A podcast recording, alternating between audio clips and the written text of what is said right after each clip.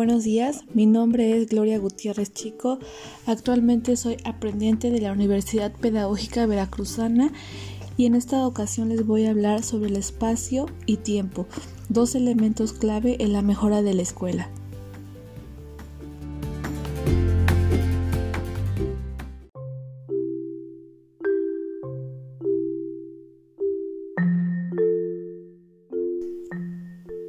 La escuela como tecnología.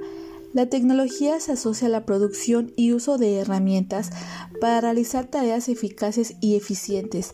De igual forma se asocia a las aplicaciones y desarrollo de las tecnologías digitales de la información y la comunicación, conocidas como TICs. Gracias a esto se considera la escuela como un ensamble de tecnologías construido y modelado para la consecución de fines determinados. Álvarez, de 1993, identifica cuatro figuras de la tecnología, artefactual, organizativa, simbólica y biotecnológica, y cada una de ellas tiene elementos de las otras. Las artefactuales son las relacionadas con la fabricación y uso de aparatos y herramientas las organizativas no identificadas con algún objeto y es la consecuenciación de acciones que se centran en el tiempo medido y que se establecen reglas de acción a las personas. Se pueden incluir artefactos.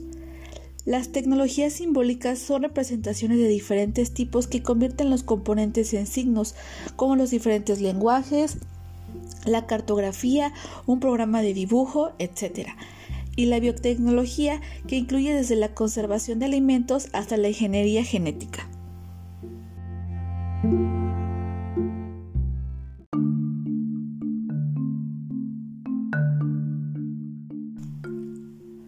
Una visión general de las tecnologías de los entornos escolares. La mayoría de las veces el tiempo para aprender y enseñar no es el mismo para todas las personas, pues sabemos personas que requerimos de más tiempo y hay otras que requieren de menos.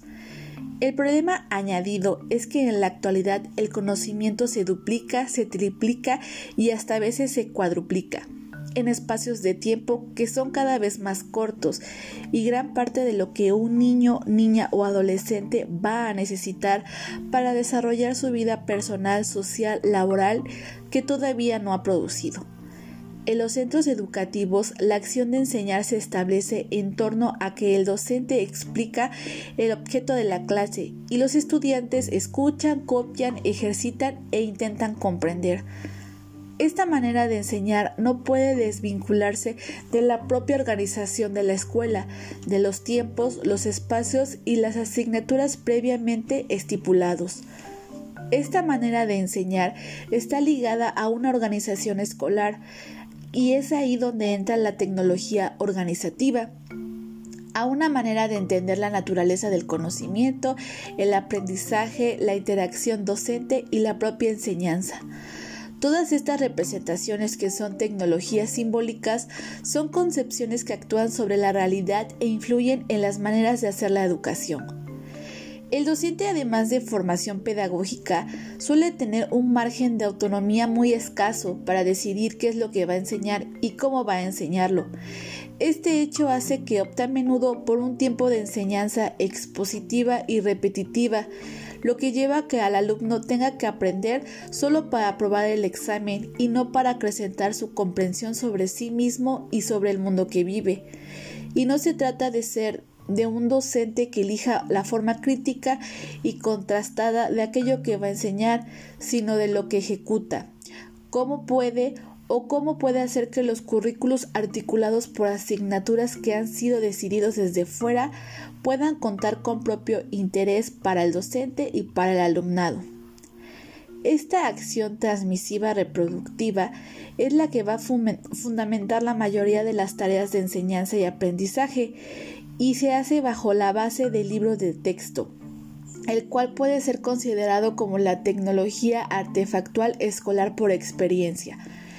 El alumno tiene un libro por asignatura que resulta ser un elemento tan importante para ellos como para el profesor, que generalmente lo sigue al pie de la letra, tema tras tema, cumpliendo con lo que el currículum estipula.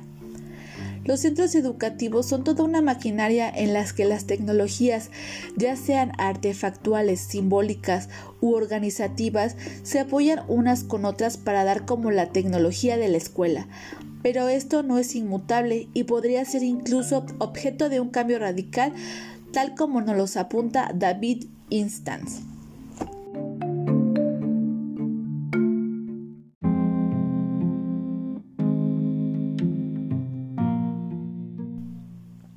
de cómo se entiende y cómo se organiza el tiempo.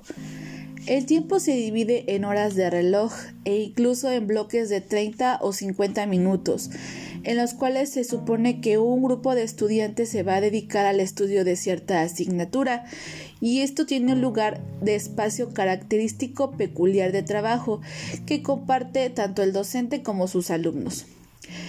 Giddens, de 1984, consideraba que esta organización del tiempo obedece la necesidad de control de la administración educativa, ya que la asignación rutinaria de tareas específicas en este entramado temporal espacial lo hace perfectamente posible.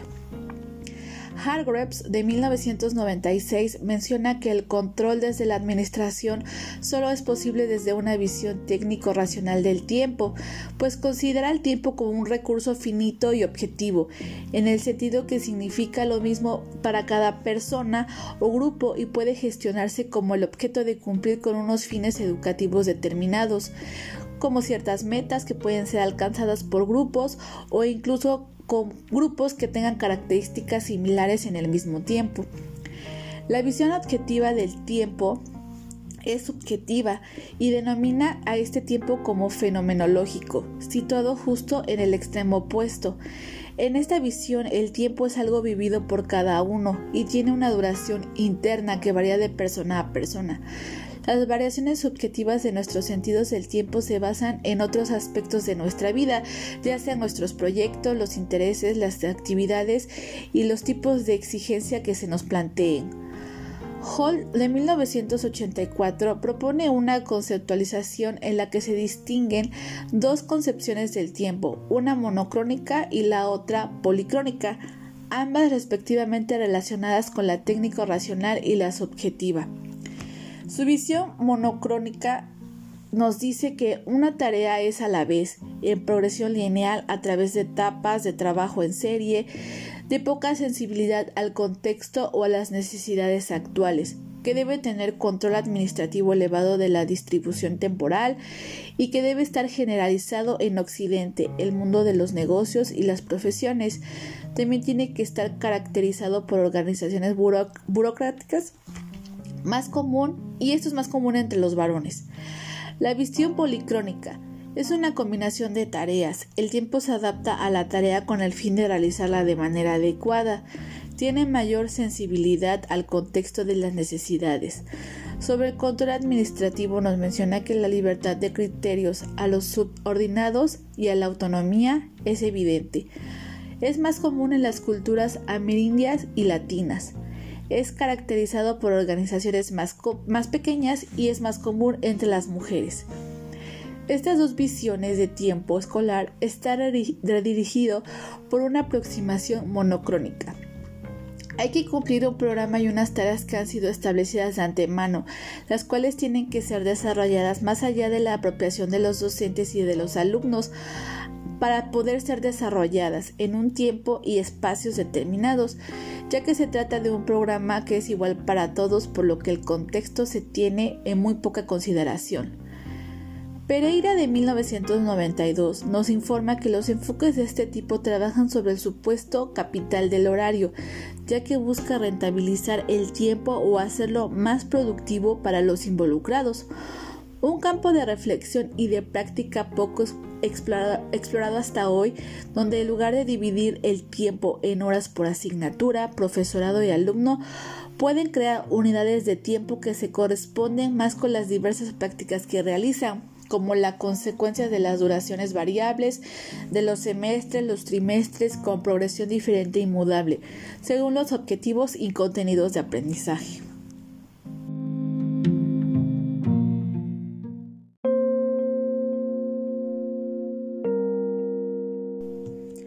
¿De cómo se organiza el espacio. Las aulas se utilizan durante la mayor parte de la jornada escolar y es algo que se caracteriza por contar una serie de pupitres que ya pueden estar conformados por silla y mesa, dispuestos en filas y mirando hacia la pizarra o hacia la mesa o el escritorio del docente. Los supuestos mínimos de esta organización son que los estudiantes permanecerán sentados mirando y escuchando al maestro o a la pizarra y tendrán una escasa libertad de movimiento y pocas posibilidades de experimentar a través de otros sentidos que ya pueden ser el oído o la vista. Trilla y Puig 2003 llaman a la configuración del espacio descrito en el aula tradicional o el orden formal, distinguiéndolo de otras aulas posibles, de los primeros lugares para la enseñanza preceptoral, que puede ser un gabinete, un estudio o una biblioteca, cuando aún la educación era para muy pocos, hasta el aula post tradicional, pasando por el aula caos o la pretradicional, un entorno que acogía a un grupo de alumnos de distintas edades y que un solo docente tenía un espacio muy caótico donde el principal reto consistía en encontrar fórmulas para hacer viable la enseñanza a muchos alumnados con un solo preceptor. Foucault de 1978 llama a esta aula tradicional la máquina de enseñar y disciplinar, un artilugio para fomentar individuos dóciles y útiles y se trata de un espacio funcional para la transmisión vertical colectiva de uno o de muchos. Y puede ser que aquí se aplique lo del uniforme igual para todos y de trabajo individual, ya que las interacciones horizontales estaban más bien prohibidas o al menos dificultadas por la propia distribución. Este orden más complejo y funcional es el propiciado por pedagogías alternativas a la tradicional transmisión reproductiva, que data de los comienzos del siglo pasado, promulgados unos por otros como Montessori, Dewey, De Crowley o Freinet donde incluso diferentes espacios del mundo real se convierten en lugares de aprendizaje. Ya puede ser un museo, un paseo por barrio, un concierto, un mercado. Son sitios de experimentación donde es posible aprender.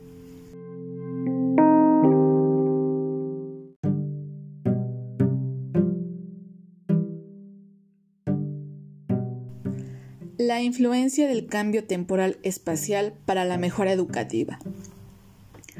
Una educación mejor pasa por una organización diferente del tiempo y el espacio, que debe ser menos rígido, pero también por propuestas alternativas de articulación del currículum, por procesos de enseñanza centrados en el alumno, preocupados por una comprensión genuina y una evaluación auténtica. Además de que debemos de incorporar las TICs en los procesos de enseñanza y aprendizaje, pues se trata de construir un nuevo entramado escolar diferente al que teníamos denominado en un principio como la tecnología de la escuela actual.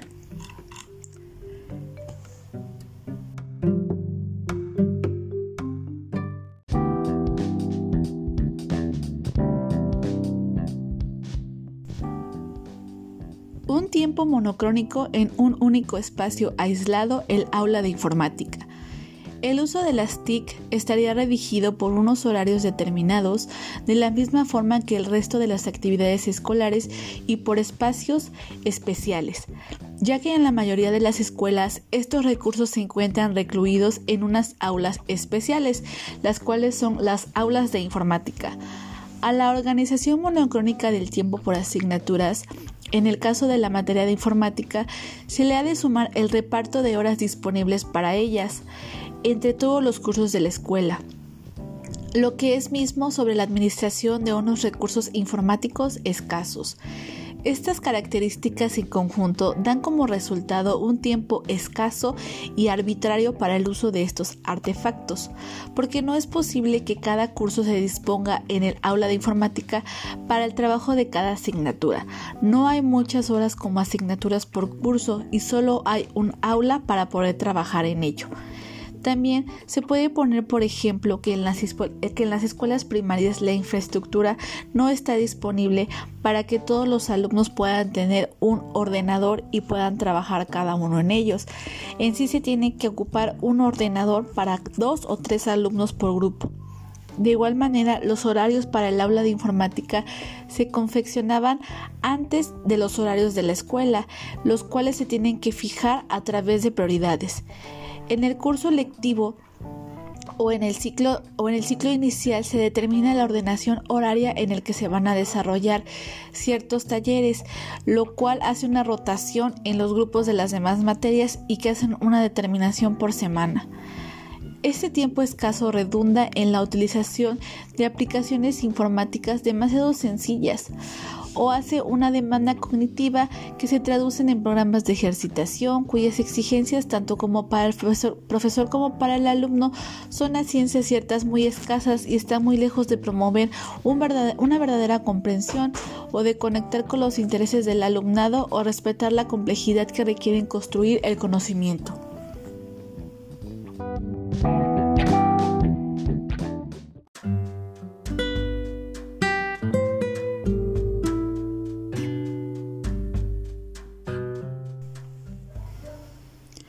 Para una nueva escuela, una nueva tecnología de la educación.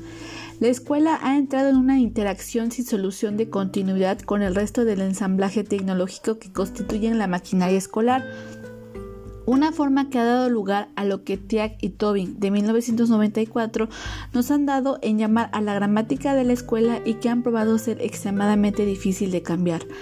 La mejora de la escuela actual no se basa solamente en la reorganización del tiempo y el espacio, sino en la revisión de los diferentes factores que contribuyen a mantener su metáfora organizativa desde las concepciones sobre la naturaleza del conocimiento hasta las visiones sobre el aprendizaje, pasando por la propia misión de la escuela, la formación de los docentes y las políticas educativas. No olvidemos que las nuevas innovaciones y la comunicación se encuentran en grandes limitaciones en el concepto del tiempo monocrónico y monoespacio del aula convencional. Pero esta organización no es fortuita, sino es fruto de decisiones tomadas a lo largo de los años, decisiones que han configurado el entramado tecnológico de la escuela actual y que fundamentalmente pone en cuestión el poder desarrollar una nueva tecnología para la educación.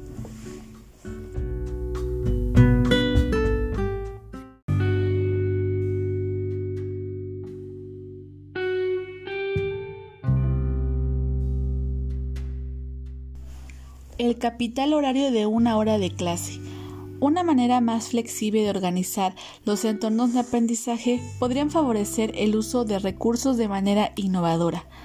Existen experiencias aisladas que han probado una mayor rentabilidad de las actividades escolares en términos de innovación al transformar la estructura de tiempo y espacio convencional combinada con propuestas alternativas de articulación del currículum y que, están, y que se encuentran más centradas en el alumno que en el profesor.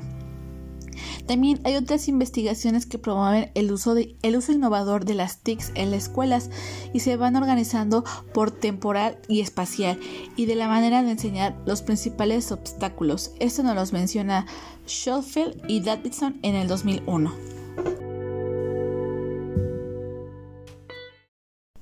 Como conclusión, puedo decir que el espacio y el tiempo son elementos claves en la mejora de la escuela, puesto todo ello reúne un fin común.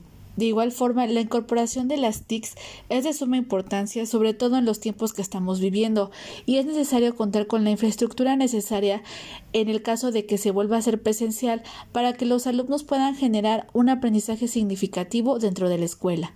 Muchísimas gracias por su atención.